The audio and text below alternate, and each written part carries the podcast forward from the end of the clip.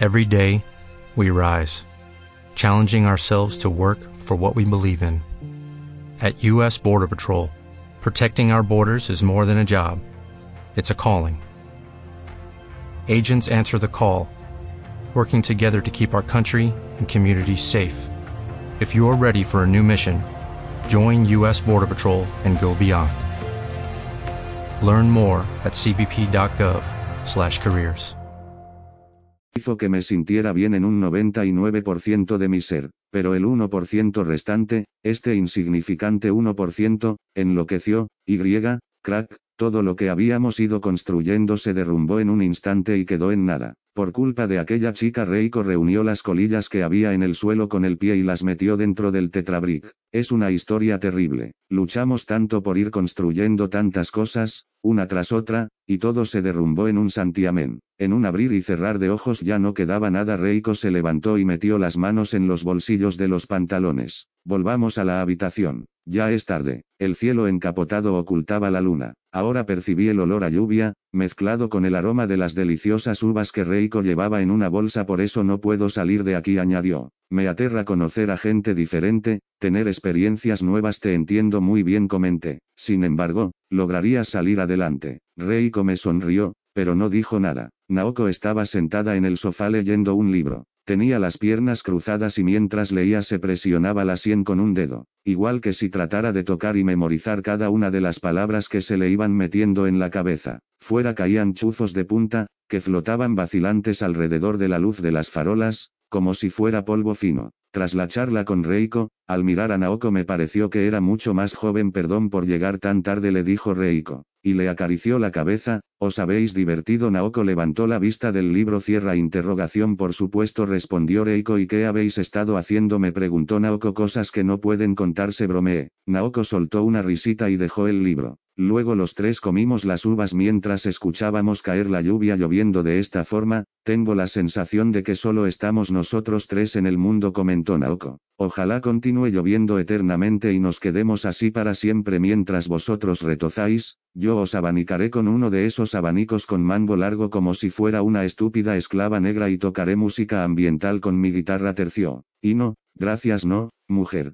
te lo prestaré de vez en cuando Naoko se rió, ah, bueno, entonces no está tan mal. Que llueva, que llueva. Siguió lloviendo. Se oían los truenos. Cuando acabamos de comer las uvas, Reiko encendió un cigarrillo, sacó la guitarra de debajo de la cama y empezó a tocar. Interpretó varias canciones, Desafinado y Garota de Ipanema, algunas piezas de Burt Bacharach y otras de Lennon McCartney. Reiko y yo tomamos una copa de vino y, cuando se terminó, nos repartimos el brandy que quedaba en mi petaca. En aquella atmósfera agradable, charlamos de muchas cosas. También yo deseé que siguiera lloviendo eternamente. ¿Volverás? me preguntó Naoko mirándome fijamente a los ojos. Por supuesto que volveré, dije. Cierra interrogación. ¿Me escribirás todas las semanas y a mí? También me escribirás alguna vez. Intervino Reiko. Cierra interrogación con mucho gusto. A las once Reiko bajó el respaldo del sofá, igual que hizo la noche anterior, y me montó la cama. Nos dimos las buenas noches, apagamos la luz y nos acostamos. Como no podía dormir,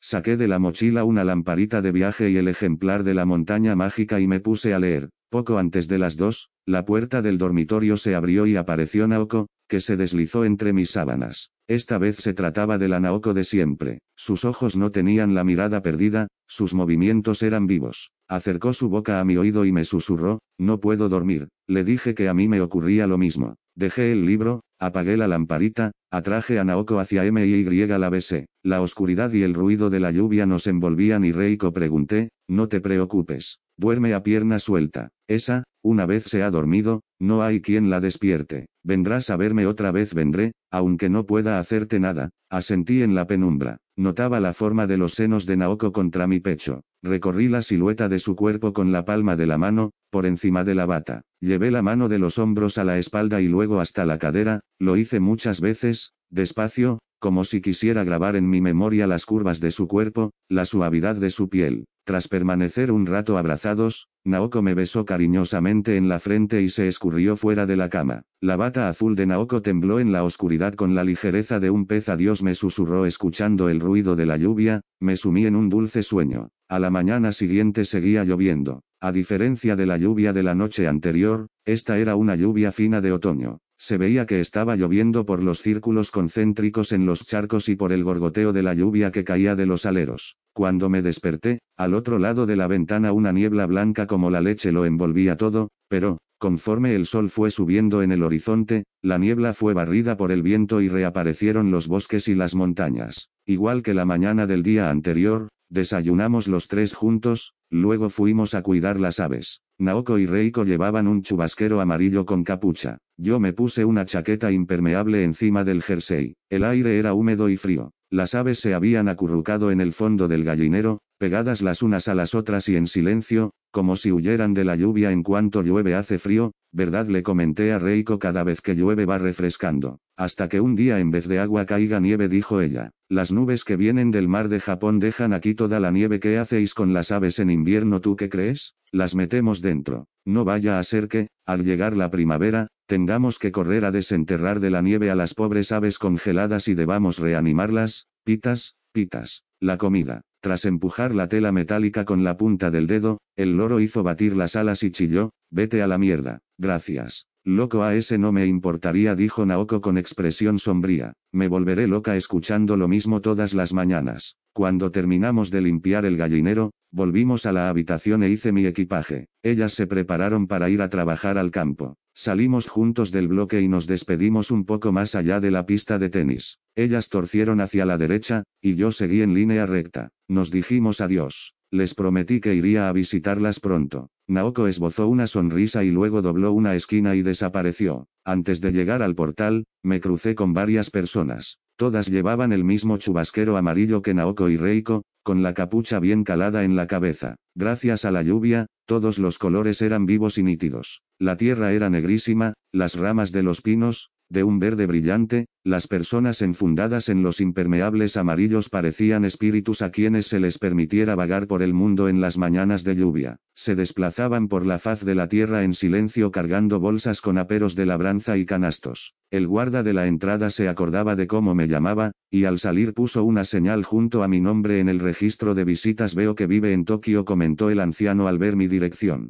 He estado en Tokio una sola vez. Allí la carne de cerdo es muy buena, ah, sí repuse sin saber muy bien qué responderle la mayoría de cosas que comí en Tokio no valían gran cosa, pero el cerdo sí, el cerdo estaba delicioso. Deben de criarlos de una manera especial, ¿verdad? Reconocí que no lo sabía. De hecho, era la primera vez en mi vida que oía decir que el cerdo de Tokio era delicioso. ¿Cuándo fue usted a Tokio? le pregunté, ¿cuándo debió de ser el hombre? inclinó la cabeza en un gesto dubitativo. Sería en la época en que se casó Su Alteza el Príncipe Heredero. Mi hijo se encontraba en la ciudad y me dijo que tenía que ir, aunque fuera una sola vez. Sí, fue entonces a. Seguro que en aquella época la carne de cerdo era deliciosa, comenté cierra interrogación y ahora no lo es, le respondí que no estaba seguro, que jamás había oído decir que la carne de cerdo de Tokio fuera especialmente buena. Al oírme, el anciano pareció decepcionado. Iba a añadir algo, pero corté la conversación aduciendo que tenía que tomar el autobús y eché a andar hacia el sendero. En el camino que bordeaba el río aún quedaban, a trechos, unos jirones de niebla,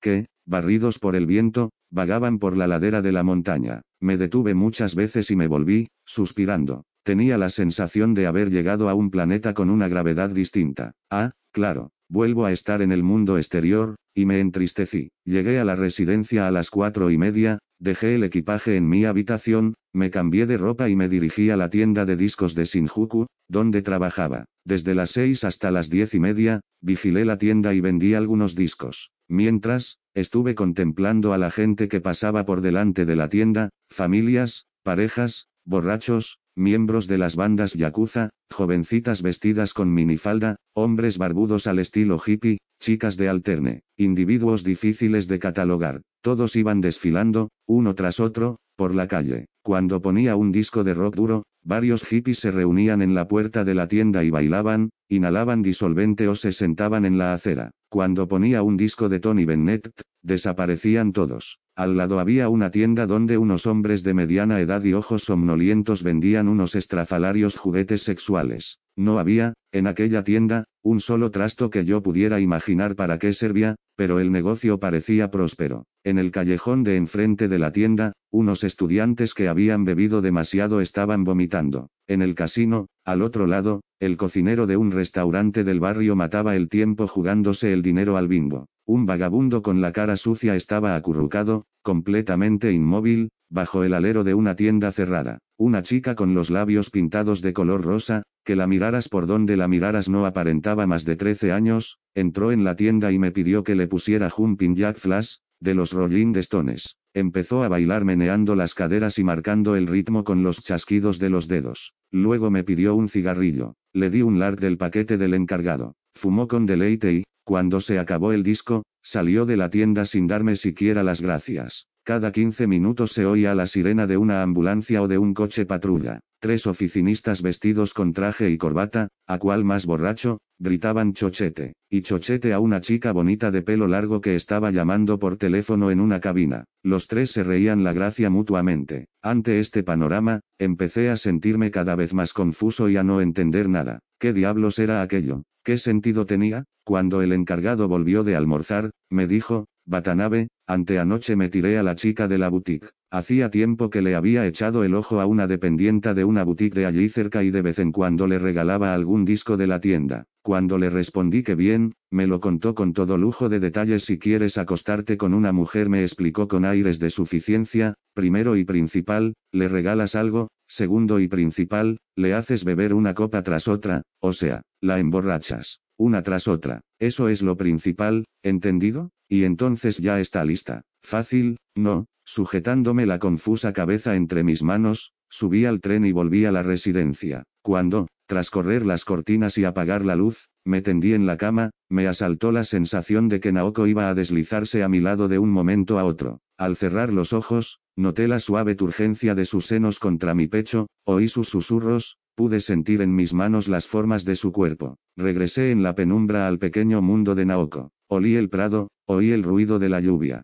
Pensé en el cuerpo desnudo de Naoko que había visto bañado por la luz de la luna y evoqué las escenas en que su suave y hermoso cuerpo enfundado en el chubasquero amarillo limpiaba el gallinero o hablaba del trabajo del campo. Acaricié mi pene erecto y eyaculé pensando en ella. Después me pareció que la cabeza se me había despejado, pero, con todo, el sueño no se apoderaba de mí. Estaba cansado, necesitaba dormir, pero no lograba conciliar el sueño. Me levanté, me planté junto a la ventana y me quedé mirando, distraído, el podio donde izaban la bandera nacional. El poste blanco, sin la bandera, parecía un hueso gigantesco incrustado en la oscura noche. ¿Qué debe de estar haciendo Naoko en estos momentos? Me pregunté. Durmiendo, por supuesto. Debía de estar profundamente dormida, arropada por las tinieblas de su pequeño y extraño mundo. Recé para que no tuviera sueños amargos. Siete a la mañana del día siguiente, jueves, Tuve clase de educación física. En la piscina hice varios largos de 50 metros. Gracias al duro ejercicio, me quedé como nuevo y se me despertó el apetito.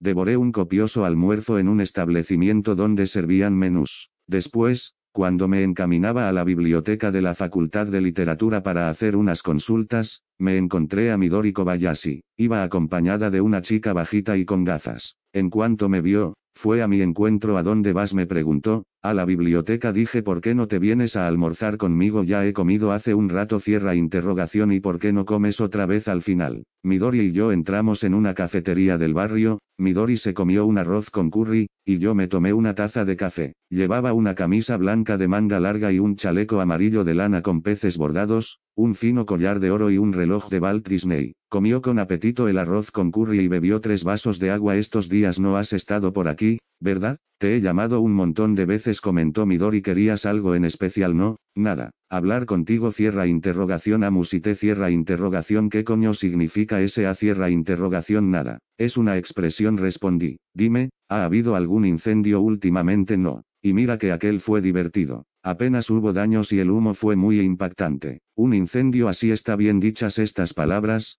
volvió a beber agua. Luego suspiró y me miró fijamente Batanabe, ¿qué te ocurre? Pareces atontado. Ni siquiera enfocas al mirar nada grave. Acabo de volver de viaje y estoy cansado. Cierra interrogación. Parece que hayas visto un fantasma. Cierra interrogación. Ah, si esta tarde tienes clase sí, de alemán y religión. Cierra interrogación y no puedes saltártelas la de alemán, imposible. Hoy tengo examen. Cierra interrogación. ¿A qué hora terminas? A las 2. Cierra interrogación. ¿Quieres ir a tomar una copa cuando salgas de clase a las 2 de la tarde? Pregunté. Cierra interrogación. No está mal para variar. Tienes mala cara. Tómate una copa conmigo y verás cómo te animas. Y yo lo mismo. También quiero tomar una copa contigo para ver si me animo. ¿qué te parece vayamos de copas? Pues solté un suspiro. Te espero a las dos en el patio de la Facultad de Literatura. Después de la clase de alemán, subimos al autobús, fuimos hasta Shinjuku y entramos en un bar llamado Dug, situado en uno de los subterráneos de detrás de la librería Kinokuniya, donde pedimos dos vodkas con tónica vengo a veces. Aquí no te sientes incómoda bebiendo durante el día cierra interrogación tienes por costumbre beber durante el día no, solo a veces hizo tintinear el hielo del vaso. A veces, cuando el mundo empieza a angustiarme,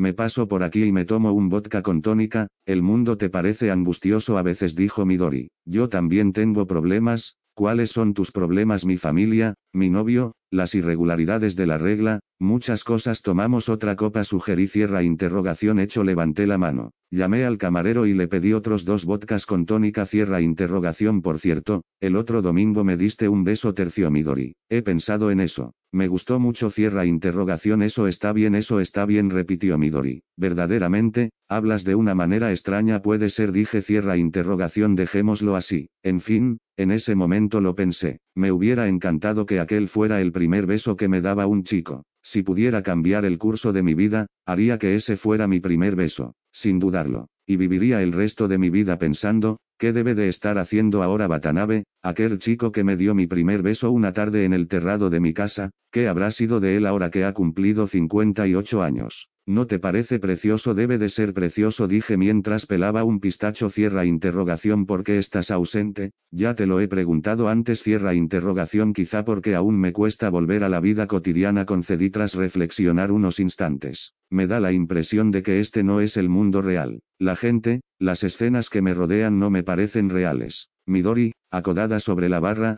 me miró de arriba abajo cierra interrogación esto mismo dice una canción de Jim Morrison cierra interrogación people are strange ben y o are a stranger, o sea, la gente es extraña cuando tú eres un extraño cierto dijo Midori cierra interrogación esto es exclamé cierra interrogación me gustaría que me acompañaras a Uruguay Midori seguía acodada sobre la barra, dejándolo todo, la novia, la familia, la universidad cierra interrogación no estaría mal me reí cierra interrogación no te encantaría dejarlo todo y marcharte a un lugar donde nadie te conociera, a mí, a veces me dan ganas de hacerlo, unas ganas locas, así que, si de pronto se te ocurre llevarme lejos, te pariré un montón de bebés fuertes como toros, y viviremos todos tan felices, revolcándonos por el suelo. Volví a reírme y apuré mi segundo vaso de vodka con tónica cierra interrogación aún no tienes ganas de tener bebés fuertes como toros, ¿es eso? me preguntó mi Dorino, mujer, tengo curiosidad, me gustaría saber qué se siente dije cierra interrogación tranquilo, si no te apetece, no pasa nada ahora Midori comía pistachos.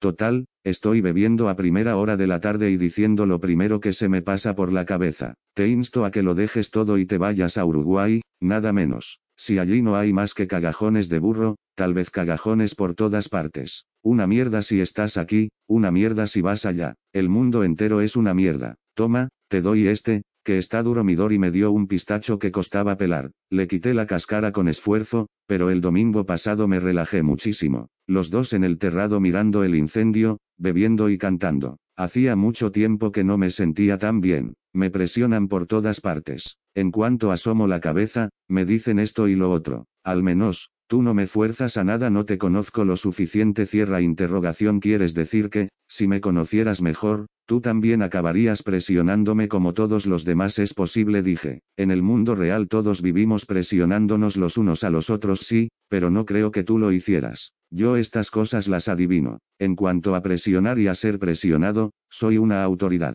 Y tú no eres así. Contigo siento que puedo bajar la guardia. Sabes que en este mundo hay montones de personas a quienes les gusta forzar a los demás a hacer esto y lo otro, y que, a su vez, les gusta que las fuercen, y montan un gran follón con todo esto. Yo te he presionado porque tú me has presionado. Les encanta. Pero a mí no. Yo lo hago porque no me queda otro remedio y a qué cosas fuerzas a los demás, o a qué cosas te fuerzan los demás a ti. Midori se llevó un cubito de hielo a la boca, que chupó durante un momento, ¿quieres conocerme mejor? Me gustaría reconocí, acabo de preguntarte, ¿quieres conocerme mejor? ¿No te parece una crueldad responderme como lo has hecho? Quiero conocerte mejor, Midori repetí, de verdad sí cierra interrogación aunque te den ganas de apartar la mirada tan terrible eres en cierto sentido, sí, Midori esbozó una mueca. Quiero otra copa llamé al camarero y le pedí la tercera ronda de vodkas con tónica. Hasta que nos los trajeron, Midori permaneció acodada en la barra con la mejilla sobre la palma de la mano. Yo guardaba silencio escuchando Oneisuk Rose, de Thelonious Monk. En el bar había cinco o seis clientes, pero éramos los únicos que tomábamos alcohol. El aroma del café confería una atmósfera de tarde familiar en la penumbra de un bar. ¿Estás libre el próximo domingo? me preguntó Midori creía habértelo dicho antes. Los domingos siempre estoy libre, al menos, hasta las seis, cuando voy a trabajar entonces me acompañarás este domingo si quieres cierra interrogación el domingo por la mañana iré a recogerte a la residencia, pero no sé la hora exacta. ¿Te importa? No le dije Batanabe, ¿sabes lo que me gustaría hacer ahora? Ni me lo imagino. Quiero tenderme en una cama grande, muy mullida. Eso en primer lugar explicó Midori. Me encuentro a gusto, estoy borracha, a mi alrededor no hay ningún cagajón de mula, tú estás tendido a mi lado. Y entonces empiezas a desnudarme con dulzura, como una madre desnudaría a su hijo. Suavemente y susurré, yo al principio estoy adormilada, sintiéndome en la gloria, pero, de pronto, recobro el sentido y grito, no, Batanabe, me gustas, pero salgo con un chico y no puedo hacerlo. Yo soy muy estricta en estas cosas. Basta, por favor, pero tú no te detienes, yo me detendría, lo sé. Pero esto es una fantasía, dijo Midori, y me enseñas tu cosita. Allí, en esta. Yo bajo enseguida la mirada, claro, pero la veo de refilón y digo, no, por favor, no puedes meterme una cosa tan grande y tan dura, no la tengo grande, la tengo normal, cierra interrogación, eso no importa, es una fantasía. De pronto, pones una cara triste, y yo me compadezco de ti y te consuelo, pobre, pobrecillo, venga, no pasa nada y eso es lo que te gustaría hacer ahora sí cierra interrogación vaya exclamé. Salimos del bar después de tomarnos cinco vodkas con tónica cada uno. Cuando me disponía a pagar, Midori me dio un golpecito en la mano, sacó de su cartera un billete de diez mil yenes sin una arruga y pagó la cuenta invito yo. No te preocupes. He cobrado uno de los trabajos que hago a tiempo parcial. Ahora bien, si eres un fascista a quien no le gusta que lo invite una mujer, la cosa cambia no lo soy cierra interrogación a pesar de que no te he dejado metérmela porque es tan grande y está tan dura cierra interrogación exacto dijo Midori. Porque es tan grande y está tan dura Midori estaba ebria y resbaló cuando bajaba por la escalera. Estuvimos a punto de caer los dos escaleras abajo.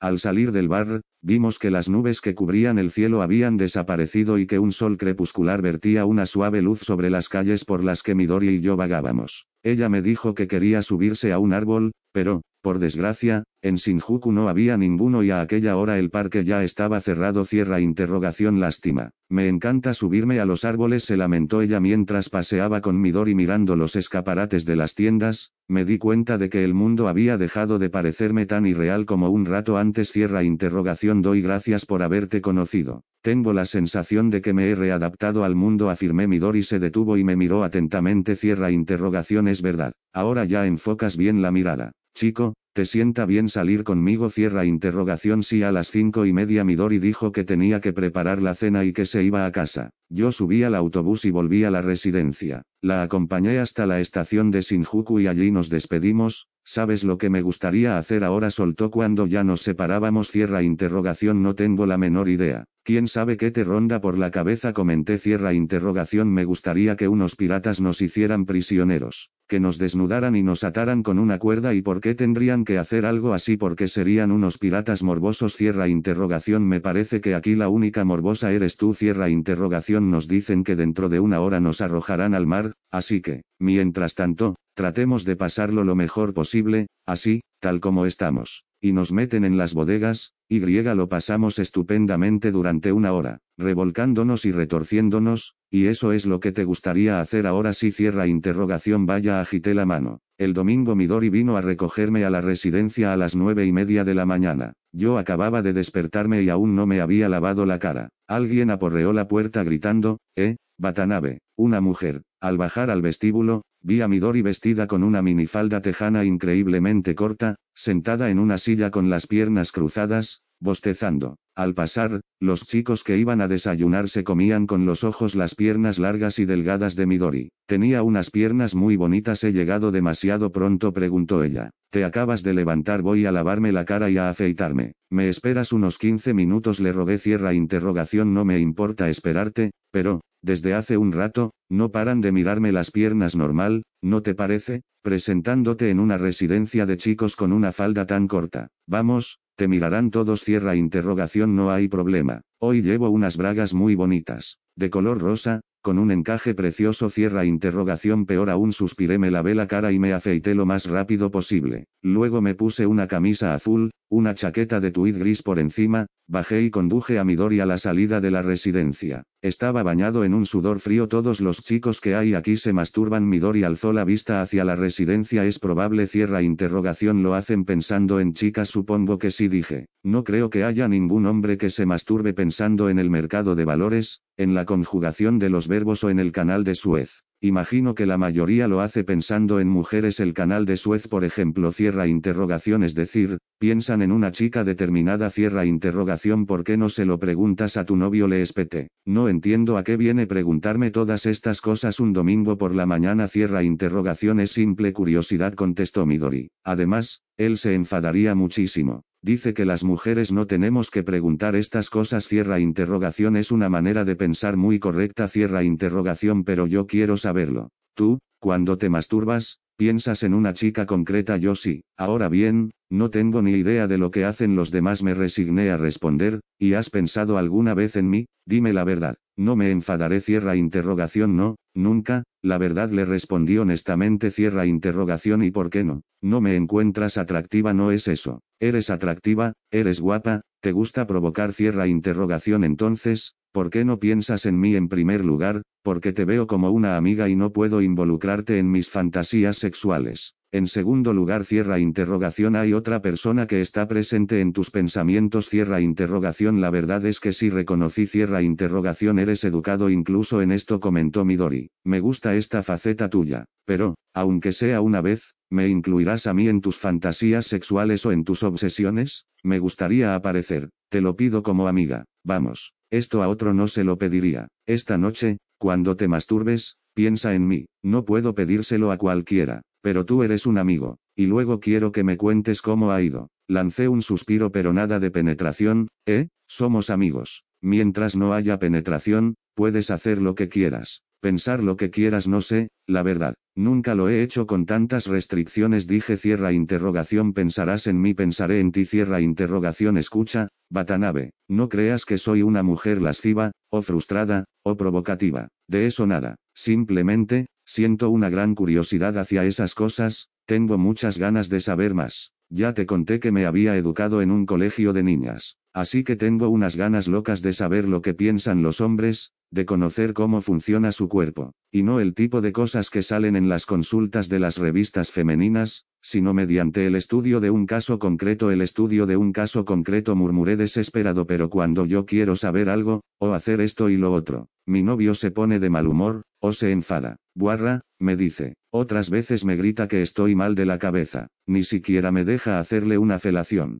Con lo que a mí me gustaría investigar sobre eso, ya cierra interrogación tú odias que te hagan una felación no le tengo ninguna manía en especial cierra interrogación te gusta digamos que sí dije. ¿Qué te parece si dejamos ese tema para la próxima vez? Hoy es una mañana de domingo muy agradable y no quiero malgastarla hablando de masturbaciones y felaciones. Charlemos de otra cosa. Tu novio estudia en nuestra universidad, no. En otra. Nos conocimos en el instituto. En las actividades del club de estudiantes. Yo iba a un colegio de niñas, y él, a uno de niños. Nos hicimos novios después de salir del instituto. Oye, Batanabe, dime con una vez es suficiente. Pero piensa en mí, quieres lo intentaré contesté resignado. Fuimos en tren hasta Ochanomizu. Puesto que no había desayunado, al hacer el trasbordo compré un sándwich en un puesto de la estación de Shinjuku. Después tomé una taza de café negro como la tinta. El domingo por la mañana el tren estaba lleno de familias y de parejas que salían de paseo. Un grupo de estudiantes de uniforme y combates de béisbol en la mano corrían de arriba abajo por el vagón. En el tren había muchas chicas con minifalda,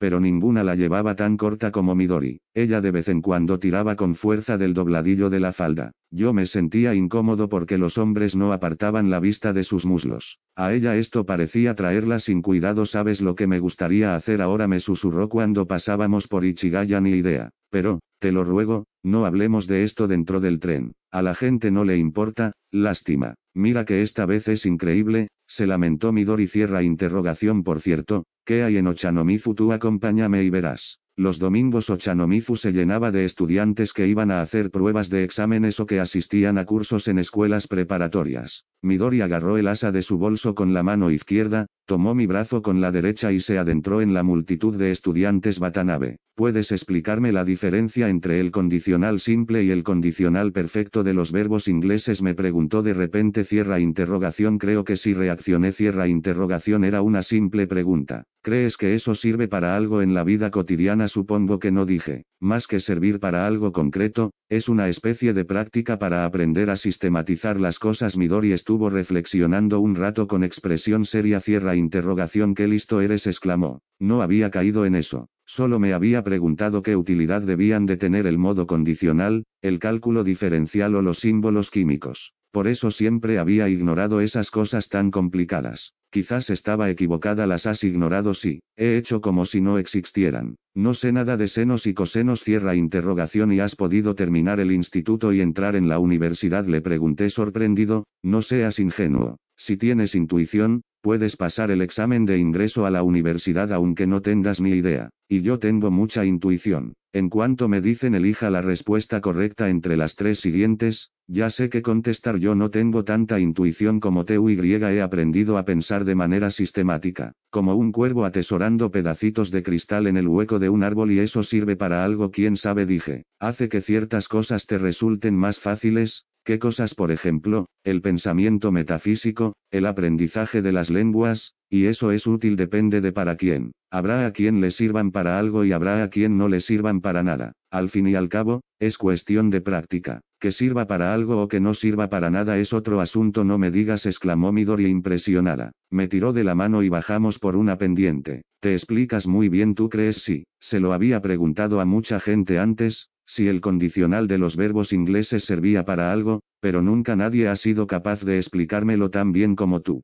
ni siquiera los profesores de inglés. Cuando les hacía esta pregunta, o se quedaban desconcertados, o se enfadaban, o me tomaban el pelo, todos. Nadie supo explicármelo. Y pensar que, si alguien me lo hubiera explicado tan bien como tú, Quizá me hubiera interesado por el modo condicional, entiendo cierra interrogación ¿Has leído El Capital de Karl Marx? me preguntó Midori sí, como la mayoría de la gente y lo has entendido algunos pasajes sí, pero otros no. Para poder leer El Capital, antes es necesario haber adquirido un sistema de pensamiento. Pero, en general, entiendo el marxismo bastante bien. ¿Crees que un estudiante de primero de universidad que no haya leído muchos libros de ese estilo puede entenderlo? Creo que no dije cuando ingresé en la universidad. Entré en un club de música folk porque me apetecía cantar, pero aquel sitio estaba lleno de impostores. Cuando me acuerdo de ellos, se me ponen los pelos de punta. Al entrar allí, lo primero que te hacían leer era el capital. Para el próximo día, lee de tal a tal página, según el discursito que nos soltaron, la música folk estaba íntimamente ligada a la sociedad y al movimiento radical. Ya ves tú, en cuanto llegaba a casa, me esforzaba en leer a Marx, pero no entendía nada. Aquello era peor que el modo condicional. Desistí a la tercera página. En la siguiente reunión dije que lo había leído pero que no había entendido nada. A partir de entonces me trataron de imbécil, que no tenía conciencia de los problemas, que me faltaba conciencia social. No bromeo. Y todo por decir que no entendía un texto. ¿No te parece alucinante? Sí, los debates también eran terribles. Todos utilizaban palabras complicadas y ponían cara de entenderlo todo. Como no me aclaraba, volví a preguntar, ¿qué es la explotación imperialista? ¿Tiene alguna relación con la Compañía de las Indias Orientales? O esto otro, abajo la comunidad industrial académica. Significa que al salir de la universidad uno no puede encontrar trabajo en una empresa. Nadie supo explicármelo. Al contrario, se enfadaron ostensiblemente. ¿Puedes creerlo? Sí, me gritaban, ¿cómo puede ser que no entiendas estas cosas? ¿Qué tienes en la cabeza? Y ese fue el fin. Quizás yo no soy muy inteligente, pertenezco al pueblo, Pero no es el pueblo el que hace funcionar el mundo, ¿acaso no es el pueblo el explotado? ¿Qué revolución es esa en que se alardea de palabras complicadas que el pueblo no entiende? ¿Qué clase de cambio social es ese? Yo también quiero mejorar el mundo. Pienso que, si alguien está siendo explotado, esto tiene que terminar. Y de ahí vienen mis preguntas. Tengo razón, sí, tienes razón. Entonces llegué a la conclusión de que todos aquellos tíos eran unos impostores, que se sentían felices fanfarroneando con palabras complicadas, que solo pretendían impresionar a las alumnas de primero y meterles mano bajo las faldas, y que, al terminar cuarto, se cortarían el pelo, buscarían un empleo en Mitsubishi SHG, en Tokyo Broadcasting System, IBM o en el Banco Fuji, se casarían con unas bellezas que no hubieran leído a Marx en su vida y les pondrían nombres repelentes a sus hijos, de esos rebuscados. Abajo la comunidad industrial académica, era para llorar de risa, no te imaginas a los nuevos, Pese a no entender nada, ponían cara de sabelo todo y se reían de mí, incluso me soltaban, eres tonta, aunque no entiendas nada, tú diles sí, sí, y tanto, y ya está. Hay una cosa que aún me molestó más. ¿Quieres que te la cuente? Sí, un día nos convocaron a una reunión política a medianoche, y a las chicas nos dijeron que lleváramos 20 onigiri 22 cada una no bromeo no te parece una discriminación sexual en toda regla, pero, en fin, como siempre era el motivo de la discordia, decidí hacer los 20-22 bolas de arroz rellenas de diferentes alimentos, como, por ejemplo, umeboshi, ciruelas secas encurtidas en sal, sake, salmón, envueltas en nori, un tipo de alga marina seca, n de la T, onigiri sin rechistar. Les metí umeboshi dentro y los envolví con nori. ¿Y sabes qué me dijeron? Que dentro de mis onigiri solo había umeboshi y que no había traído nada más. Por lo visto, las otras chicas los habían rellenado con salmón o huevas de bacalao y los habían acompañado de tortilla. Me puse tan furiosa que no me salían las palabras. Aquellos tíos que se llenaban la boca hablando de la revolución protestaban por unos onigiri que iban a comerse a medianoche,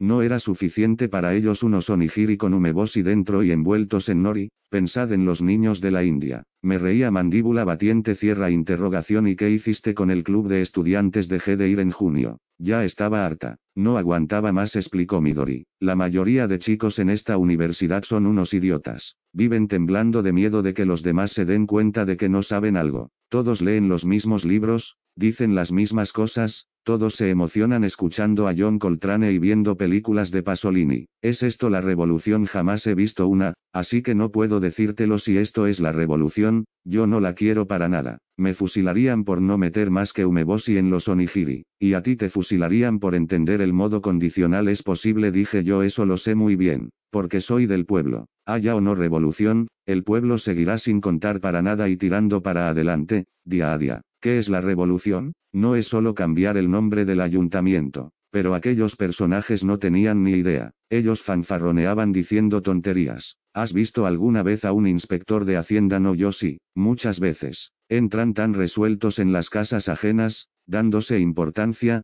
¿qué es este libro de contabilidad? Veo que todo está un poco manda por hombro. ¿De verdad cree que esto es un gasto? Enséñeme los recibos. Los recibos. Nosotros estábamos agazapados en un rincón de la tienda y, al llegar la hora de comer, hacíamos traer sushi. Mi padre jamás intentó estafar con los impuestos. Él es así, chapado a la antigua. No obstante, el inspector de Hacienda iba protestando por todo. Los ingresos son un poco bajos, ¿no le parece los ingresos eran bajos porque ganábamos cuatro perras? Cuando nos decía eso nos sentíamos humillados. Me daban ganas de gritarle, vete a hacer eso a un sitio donde haya más dinero. Batanabe, ¿crees que si triunfara la revolución cambiaría la actitud de los inspectores de Hacienda? Lo dudo muchísimo. Cierra interrogación. Entonces yo no creo en la revolución. Yo solo creo en el amor. Cierra interrogación. Di que sí grité. Cierra interrogación. Eso es exclamó Midori. Cierra interrogación. Por cierto, ¿a dónde vamos? Le pregunté. Cierra interrogación al hospital. Mi padre está ingresado y hoy me toca estar con él. Cierra interrogación. Tu padre me sorprendió su respuesta. No estaba en Uruguay. Eso era mentira. Dijo Midori como si tal cosa. Él siempre amenazaba con que quería marcharse a Uruguay, pero no puede ir. A duras penas puede salir de Tokio, ¿cómo se encuentra hablando claro? Es cuestión de tiempo caminamos un rato en silencio padece la misma enfermedad que acabó con la vida de mi madre, así que lo sé bien. Tiene un tumor cerebral. Hace dos años que mi madre murió de eso. Y ahora mi padre tiene un tumor. El interior del hospital universitario, pese a ser domingo, estaba atestado de visitas y de enfermos con sintomatología leve. Flotaba un inconfundible olor a hospital, una mezcla de olor a desinfectante, a ramos de flores, orina y ropa de cama lo cubría todo, y las enfermeras iban de acá para allá con un seco ruido de pasos. El padre de Midori yacía en la cama más cercana a la puerta de una habitación doble. Su figura acostada hacía pensar en un pequeño animal mortalmente herido. Permanecía inmóvil y de lado con el brazo izquierdo colgando y con la aguja del gota a gota clavada. Era un hombre pequeño y delgado, y al mirarlo daba la impresión de que iba a adelgazarse más aún, de que iba a empequeñecerse. Un vendaje blanco le envolvía la cabeza, y tenía los brazos llenos de los pinchazos de las inyecciones y de la aguja del gota a gota. Tenía la mirada fija en algún punto del espacio hasta que, al entrar, movió sus ojos inyectados en sangre y me miró. Los mantuvo fijos en mí unos diez segundos, luego volvió a dirigir su mirada hacia algún punto del espacio cuando le miré a los ojos comprendí que aquel hombre moriría pronto. En su cuerpo apenas quedaba un hálito de vida. Lo único que había era un débil, apenas perceptible, vestigio de vida, igual que una vieja casa desvalijada que espera a ser derruida. Alrededor de los labios resecos le crecía una barba rala con pelos parecidos a yerbajos. Me admiró ver que, en aquel hombre que había perdido toda la vitalidad, solo la barba seguía creciendo vigorosamente. Midori saludó a un hombre gordo de mediana edad que dormía en la cama de al lado. Este, incapaz de hablar bien, se limitó a asentir con una sonrisa. Tras toser varias veces, bebió un sorbo del agua que había a la cabecera de la cama y luego, moviéndose con dificultad, se reclinó y clavó la vista al otro lado de la ventana. Fuera no se veían más que postes y cables telefónicos. Nada más. Ni siquiera las nubes surcando el cielo cierra interrogación ¿Qué tal, papá? ¿Estás bien? Midori saludó a su padre susurrándole al oído. Su manera de hablar era la misma que si estuviera probando un micrófono. ¿Cómo te encuentras hoy? El padre movió los labios con dificultad. Dijo cierra interrogación mal más que hablar, expulsaba el aire seco que tenía en el fondo de la garganta en forma de palabras cierra interrogación cabeza añadió cierra interrogación te duele la cabeza preguntó Midori cierra interrogación sí respondió el padre por lo visto. No podía articular palabras de más de cuatro sílabas ¿Qué vamos a hacerle? Exclamó Midori. Acaban de operarte, así que es normal que te duela. Pobrecito. Aguanta un poco más. Por cierto, este chico se llama Batanabe. Es amigo mío mucho gusto le saludé el padre abrió y cerró los labios cierra interrogación siéntate aquí Midori me señaló una silla de plástico que estaba a los pies de la cama. La obedecí. Le dio a su padre un poco de agua de la botella y le preguntó si le apetecía algo de fruta o de gelatina de frutas no respondió el padre pero cuando Midori le advirtió que tenía que comer algo, él le dijo, Cierra interrogación he comido a la cabecera de la cama había una mesa y, encima de la mesa, una botella, un vaso, un plato y un reloj pequeño. De una bolsa que había debajo, Midori sacó un pijama limpio, ropa interior y otras cosas, que ordenó y metió dentro de una taquilla que había junto a la puerta. En la bolsa asomaba la comida del paciente, dos pomelos, gelatina de fruta y tres pepinos pepinos exclamó Midori con estupor. ¿Por qué ha metido pepinos? No sé qué tiene mi hermana en la cabeza, mira que le dije por teléfono lo que tenía que comprar exactamente. Y no le hablé de pepinos no se habrá confundido con los kiwis 23 aventuré Midori hizo chasquear los dedos cierra interrogación sí, seguro que le pedí kiwis. Pero si hubiera pensado un poco, lo habría comprendido. ¿Cómo va un enfermo a mordisquear un pepino crudo? Papá, ¿Quieres un pepino? No terció el padre Midori se sentó a la cabecera de la cama y le contó a su padre algunos pormenores de su vida cotidiana. Al parecer, la televisión se veía mal y habían tenido que hacerla reparar, su tía de Takaido iría a visitarlo en breve, el señor Miyawaki, el farmacéutico, se había caído de la bicicleta, y cosas por el estilo. El padre se limitaba a ir diciendo ya por toda respuesta, ¿quieres comer algo? Papá no respondió el cierra interrogación Batanabe, ¿te apetece un pomelo? No. Al poco, Midori me propuso acompañarla a la sala de la televisión. Allí nos sentamos en un sofá y ella fumó un cigarrillo. Había tres pacientes en pijama fumando mientras veían un debate político. Aquel tío de las muletas no me quita los ojos de las piernas desde hace un rato. El que lleva gafas y pijama azul dijo Midori divertida claro. Llevas una falda tan corta que te mira, todos te miran qué tiene de malo, al fin y al cabo, aquí todos se aburren y no les hace ningún daño ver de vez en cuando las piernas de una chica. Quizá con la excitación se curen más rápido ojalá no les pase lo contrario comenté Midori se quedó un rato contemplando cómo ascendía el humo de su cigarrillo cierra interrogación mi padre no es una mala persona, a veces dice cosas horribles, y yo me enfado con él, pero en el fondo es una persona honesta, y adoraba a mi madre. Además, a su manera, ha tenido una vida intensa. No tiene carácter, ni vale para los negocios, nunca ha sido muy popular, pero, en comparación con esos tíos astutos que van amañando las cosas como les da la gana, él es un hombre de lo más decente. Mi padre, una vez dice algo, no se echa atrás y, como a mí me ocurre lo mismo, siempre nos hemos peleado mucho,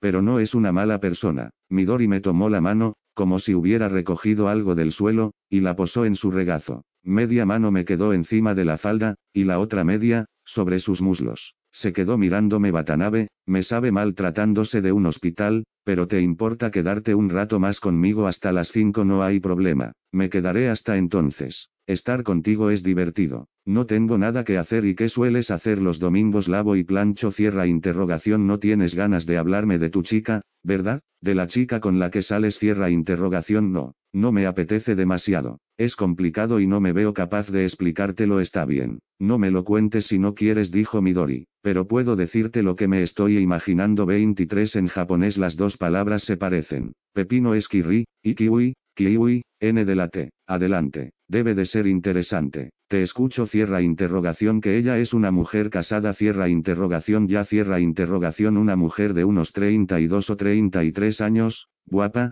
casada con un hombre rico, que viste abrigos de pieles, zapatos Charles Jourdan y ropa interior de seda y, además, le gusta el sexo. Te hace cosas muy lascivas. Los días laborables, por la tarde, os devoráis el cuerpo el uno al otro. Pero los domingos, como su marido está en casa, no os podéis citar. Acierto una teoría de lo más interesante reconocí, seguro que te obliga a atarla, a taparle los ojos y a lamerla por todas partes. Y luego te pide que le introduzcas cosas extrañas, se contorsiona como una acróbata y tú le haces fotos con una Polaroid parece divertido le encanta el sexo, hace de todo. Y no deja de pensar en esto, día tras día, porque no tiene otra cosa que hacer. Cuando venga Batanabe, lo haremos así y asá, y en la cama se derrite de deseo, lo hace en distintas posiciones, tiene tres orgasmos cada vez. Y entonces te dice lo siguiente, ¿no crees que tengo un cuerpo perfecto? Las chicas jóvenes ya no podrán satisfacerte jamás. ¿Puede una chica joven hacerte esto?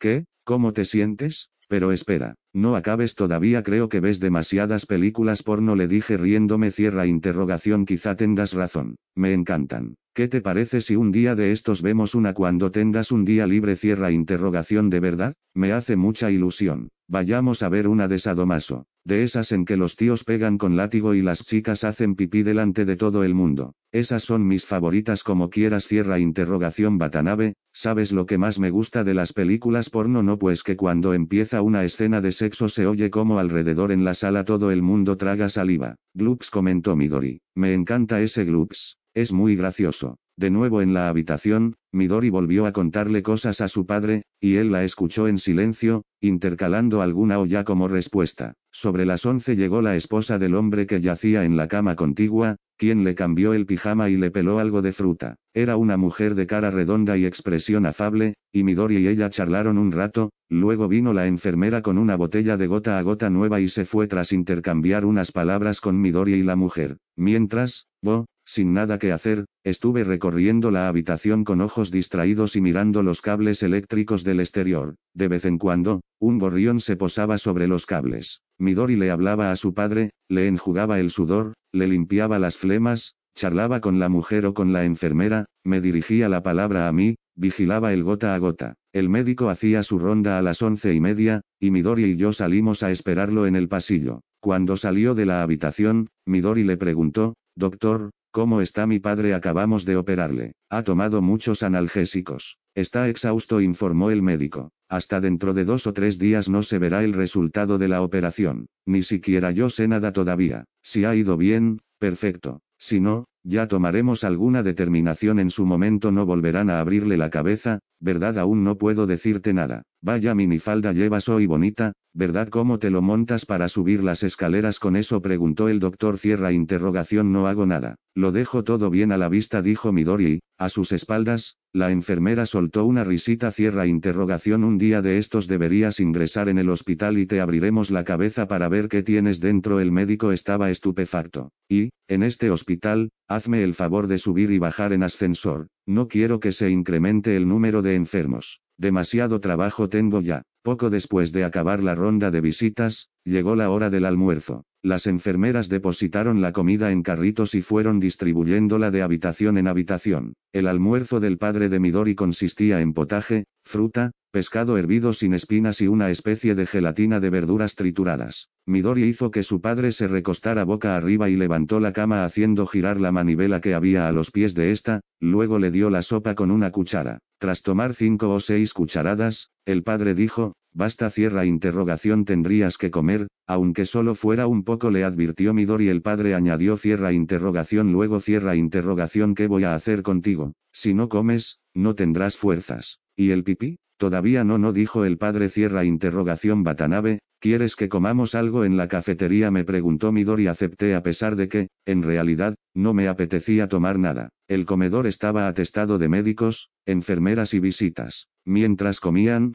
todos hablaban a coro probablemente de enfermedades, y el eco de las voces resonaba como dentro de un túnel en aquel subterráneo vacío, sin ventana alguna, donde se alineaban las mesas y las sillas. De vez en cuando, una llamada por megafonía a médicos o a enfermeras dominaba este eco. Mientras yo guardaba la mesa, Midori trajo dos raciones en una bandeja de aluminio. Croquetas de crema, ensalada de patata, col troceada, mono, arroz y misosiru, todo servido en recipientes de plástico de color blanco, iguales que los de la comida de los enfermos. Comí la mitad y dejé el resto. Midori, que tenía apetito, terminó su plato Batanabe, no tienes mucho apetito, ¿verdad? comentó Midori bebiendo té verde caliente no, no mucho es culpa del hospital Midori miró a su alrededor. Os pasa a todos los que no estáis acostumbrados. El olor, el ruido, el aire cargado, la cara de los enfermos, la tensión, la decepción, el sufrimiento, la fatiga. Es debido a eso. Todas estas cosas bloquean el estómago y a uno le hacen perder el apetito. Pronto te acostumbrarás. Uno no puede cuidar a un enfermo a menos que coma bien. Yo eso lo sé porque he cuidado a cuatro personas, a mi abuelo, a mi abuela, a mi madre y a mi padre. Es muy posible que ocurra algo y no pueda tomar la siguiente comida. Así que uno debe comer lo que le pida el cuerpo. Ya te entiendo, intervine cuando vienen de visita mis familiares y comemos aquí juntos, todos dejan la mitad del plato, como tú. Y cuando ven que yo lo como todo, ¿sabes qué me dicen? Oh, Midori, qué suerte tienes de estar tan bien. Yo me siento tan conmovida que no puedo comer, pero quien cuida al enfermo soy yo. No es broma. Los demás se limitan a venir de vez en cuando a compadecerse, y yo soy quien le quita la mierda, le saca las flemas y le enjuga el cuerpo. Si la compasión bastara para limpiar la mierda, yo me compadecería 50 veces más que cualquiera de ellos. Sin embargo, cuando termino la comida todos me miran reprochándome, qué suerte tienes de estar tan bien. Quizá todos me toman por una burra de carga. Ya son mayorcitos, ¿no crees? ¿Por qué no entienden todavía de qué va el mundo? Hablar es muy fácil. Lo importante es limpiar la mierda o no hacerlo. Yo también me siento herida en ocasiones. Y también me quedo sin fuerzas. A mí también me entran ganas de ponerme a llorar. Imagínate. Pese a no tener ninguna esperanza de curación, los médicos le abren la cabeza y se la remueven, una y otra vez, y siempre empeora y va perdiendo poco a poco facultades, y yo soy testigo de ello y no puedo ayudarle en nada. Esto no hay quien lo soporte. Además, ves cómo tus ahorros van fundiéndose. No sé si podré seguir yendo a la universidad los tres años y medio que me quedan, y mi hermana mayor, tal como están las cosas, ¿No podrá casarse cuántos días por semana vienes? Le pregunté cierra interrogación 4 contestó Midori. Aquí en principio ofrecen una atención completa, pero en realidad las enfermeras no dan abasto. Hacen todo lo que pueden, pero hay poco personal y tienen que encargarse de demasiadas cosas. Así que, quieras o no, la familia tiene que ocuparse hasta cierto punto. Mi hermana debe encargarse de la tienda y yo tengo que encontrar tiempo entre clase y clase. Con todo, ella viene tres días por semana, y yo, cuatro. Empleamos cualquier momento libre para una cita. Ya ves. Un programa de lo más apretado si estás tan ocupada, ¿por qué quedas conmigo? Porque me gusta estar contigo. Midori jugueteaba con la taza de plástico. Cierra interrogación. Vete a pasear durante las próximas dos horas le dije. Mientras, cuidaré a tu padre, ¿por qué? Porque es mejor que te alejes del hospital y descanses un rato. No hables con nadie, Deja que se te vacíe la cabeza Midori se lo pensó un momento, pero finalmente aceptó cierra interrogación tal vez tengas razón. Pero sabes cómo cuidarlo te he visto hacerlo. Y, más o menos, ya sé de qué va. Vigilar el gota a gota, darle agua, secarle el sudor, limpiarle las flemas. El orinal está debajo de la cama, cuando tenga hambre debo darle el resto del almuerzo. Si tengo alguna duda, se lo pregunto a la enfermera con eso basta Midori esbozó una sonrisa. A veces empieza a perder la razón y dice cosas raras, cosas que no se sabe a qué vienen. Tú, si las dice, no hagas caso, no te preocupes por nada. Al volver a la habitación, Midori le dijo a su padre que tenía que salir un momento y que mientras tanto lo cuidaría otra persona. Al padre no pareció importarle, o quizá no había entendido nada de lo que Midori le comentó. Yacía tendido boca arriba con la vista clavada en el techo. De no ser porque parpadeaba, uno lo tomaría por muerto. Sus ojos estaban inyectados en sangre, como si hubiera bebido, y cuando respiraba hondo las aletas de la nariz se le dilataban. Aparte de esto, permanecía completamente inmóvil, y no hizo ademán de responder a Midori. Yo era incapaz de imaginar qué pensamientos y qué sensaciones debía de haber en el fondo de aquella conciencia borrosa. Pensé que tendría que hablarle, pero no sabía qué podía decirle, ni tampoco cómo hacerlo, así que opté por permanecer callado. Poco después él cerró los ojos y se durmió. Me senté en una silla junto a la cabecera de la cama, me quedé observando cómo le temblaban las aletas de la nariz, recé para que no se muriera. Pensé en lo extraño que sería que expirara estando yo a su lado. En definitiva, acababa de conocerlo, el único vínculo entre él y yo era Midori, y la única relación que yo tenía con Midori era que ambos asistíamos a clase de historia del teatro y, pero no agonizaba, solo dormía profundamente. Al aplicar el oído a su rostro, pude oír su respiración. Más tranquilo, empecé a charlar con la esposa del hombre de la cama contigua. Parecía tomarme por el novio de Midori, me estuvo hablando de ella todo el rato es muy buena chica dijo.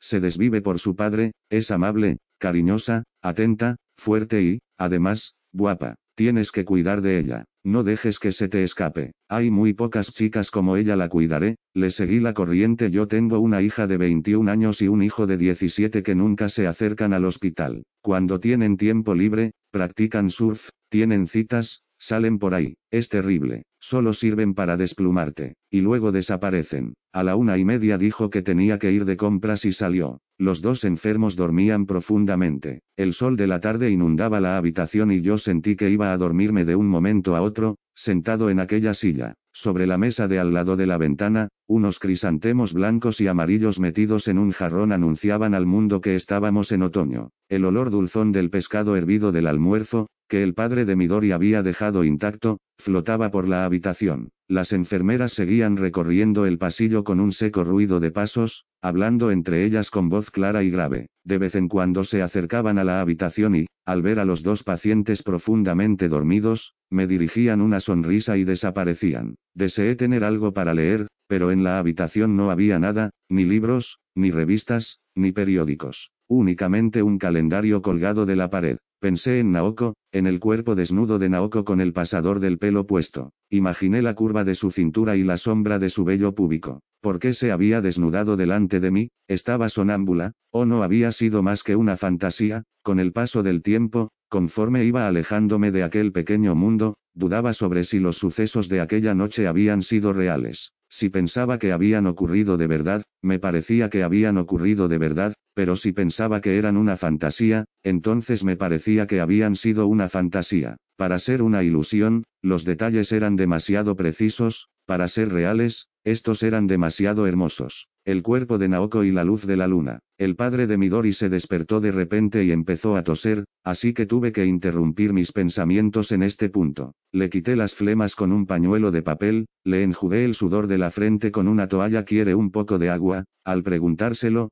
hizo un gesto afirmativo de unos 4 milímetros. Le di a beber el agua a pequeños sorbos de una pequeña botella de cristal. Los resecos labios le temblaron y la nuez se le movió espasmódicamente. Bebió toda el agua tibia que había en la botella. ¿Quiere más agua? Le pregunté. Me pareció que se disponía a decir algo y acerqué el oído. Cierra interrogación. No susurró con una voz aún más débil que la de antes. Cierra interrogación. ¿Quiere comer algo? Tiene hambre. Insistí. El padre esbozó un débil gesto afirmativo. Tal como había hecho Midori, giré la manivela, alcé la cama y le hice comer, a cucharadas alternas, la gelatina de verduras y el pescado hervido. Tardó una eternidad en comerse la mitad y volvió la cabeza ligeramente hacia un lado indicando que ya no quería más. Fue un gesto casi imperceptible. Al parecer, si la movía, la cabeza le dolía. Cuando le pregunté si quería fruta, me dijo, no. Le sequé las comisuras de los labios con una toalla, volví a poner la cama en posición horizontal y saqué los platos al pasillo. ¿Estaba bueno malo? respondió Cierra interrogación sí, la verdad es que no tenía muy buena pinta me reí. El padre de Midori no contestó nada y clavó en mí los ojos. Pensé que estaba dudando entre abrirlos o cerrarlos. ¿Sabe quién soy? me pregunté de repente. Por alguna razón, parecía encontrarse más cómodo a mi lado que cuando estaba con Midori, o quizá me confundía con otra persona. De todos modos, se lo agradecía fuera hace un día espléndido dije cruzando las piernas, sentado en la silla. Estamos en otoño, es domingo, hace un día espléndido, vayas a donde vayas todo está lleno de gente. En días así lo mejor que se puede hacer es quedarse quieto en una habitación, tranquilo, tal como estamos ahora, sin cansarse. Cuando uno va a esos sitios atestados de gente, lo único que consigue es cansarse, el aire está contaminado. Normalmente los domingos hago la colada. Por la mañana lavo y tiendo la ropa en la azotea de la residencia, y al atardecer la recojo y la plancho. No me molesta planchar, me gusta que una prenda arrugada quede lisa. De hecho, soy bastante bueno con la plancha. Al principio no lo era, claro, hacía pliegues por todas partes pero al cabo de un mes terminé acostumbrándome. Así que el domingo es el día de lavar y de planchar, pero hoy no he podido. Es una lástima. Es el día idóneo para hacer la colada, no pasa nada. Mañana me levantaré temprano y lo haré. No se preocupe. En realidad, los domingos no tengo nada mejor que hacer. Mañana, después de lavar y tender la ropa, iré a la clase de las 10. Voy con Midori. Se llama Historia del Teatro y, y ahora estamos estudiando a Eurípides. ¿Sabe quién es Eurípides? Un griego de la antigüedad, uno de los tres grandes autores de la tragedia griega junto con Esquilo y Sófocles. Al parecer, se supone que murió devorado por los perros en Macedonia, pero hay quien disiente. En fin, este es Eurípides. Yo prefiero a Sófocles, pero supongo que es cuestión de gustos. Así que no tengo nada que decir al respecto. La característica de su obra radica en que hay diferentes cosas que se van complicando las unas con las otras hasta que cualquier movimiento se hace imposible. Salen muchos personajes, cada uno con sus propias circunstancias, razones y quejas, todo. Waiting on a tax return? Hopefully it ends up in your hands. Fraudulent tax returns due to identity theft increased by 30% in 2023. If you're in a bind this tax season, LifeLock can help. Our US-based restoration specialists are experts dedicated to helping solve your identity theft issues. And all LifeLock plans are backed by the Million Dollar Protection Package. So we'll reimburse you up to the limits of your plan if you lose money due to identity theft. Help protect your information this tax season with LifeLock. Save up to 25% your first year at LifeLock.com slash aware.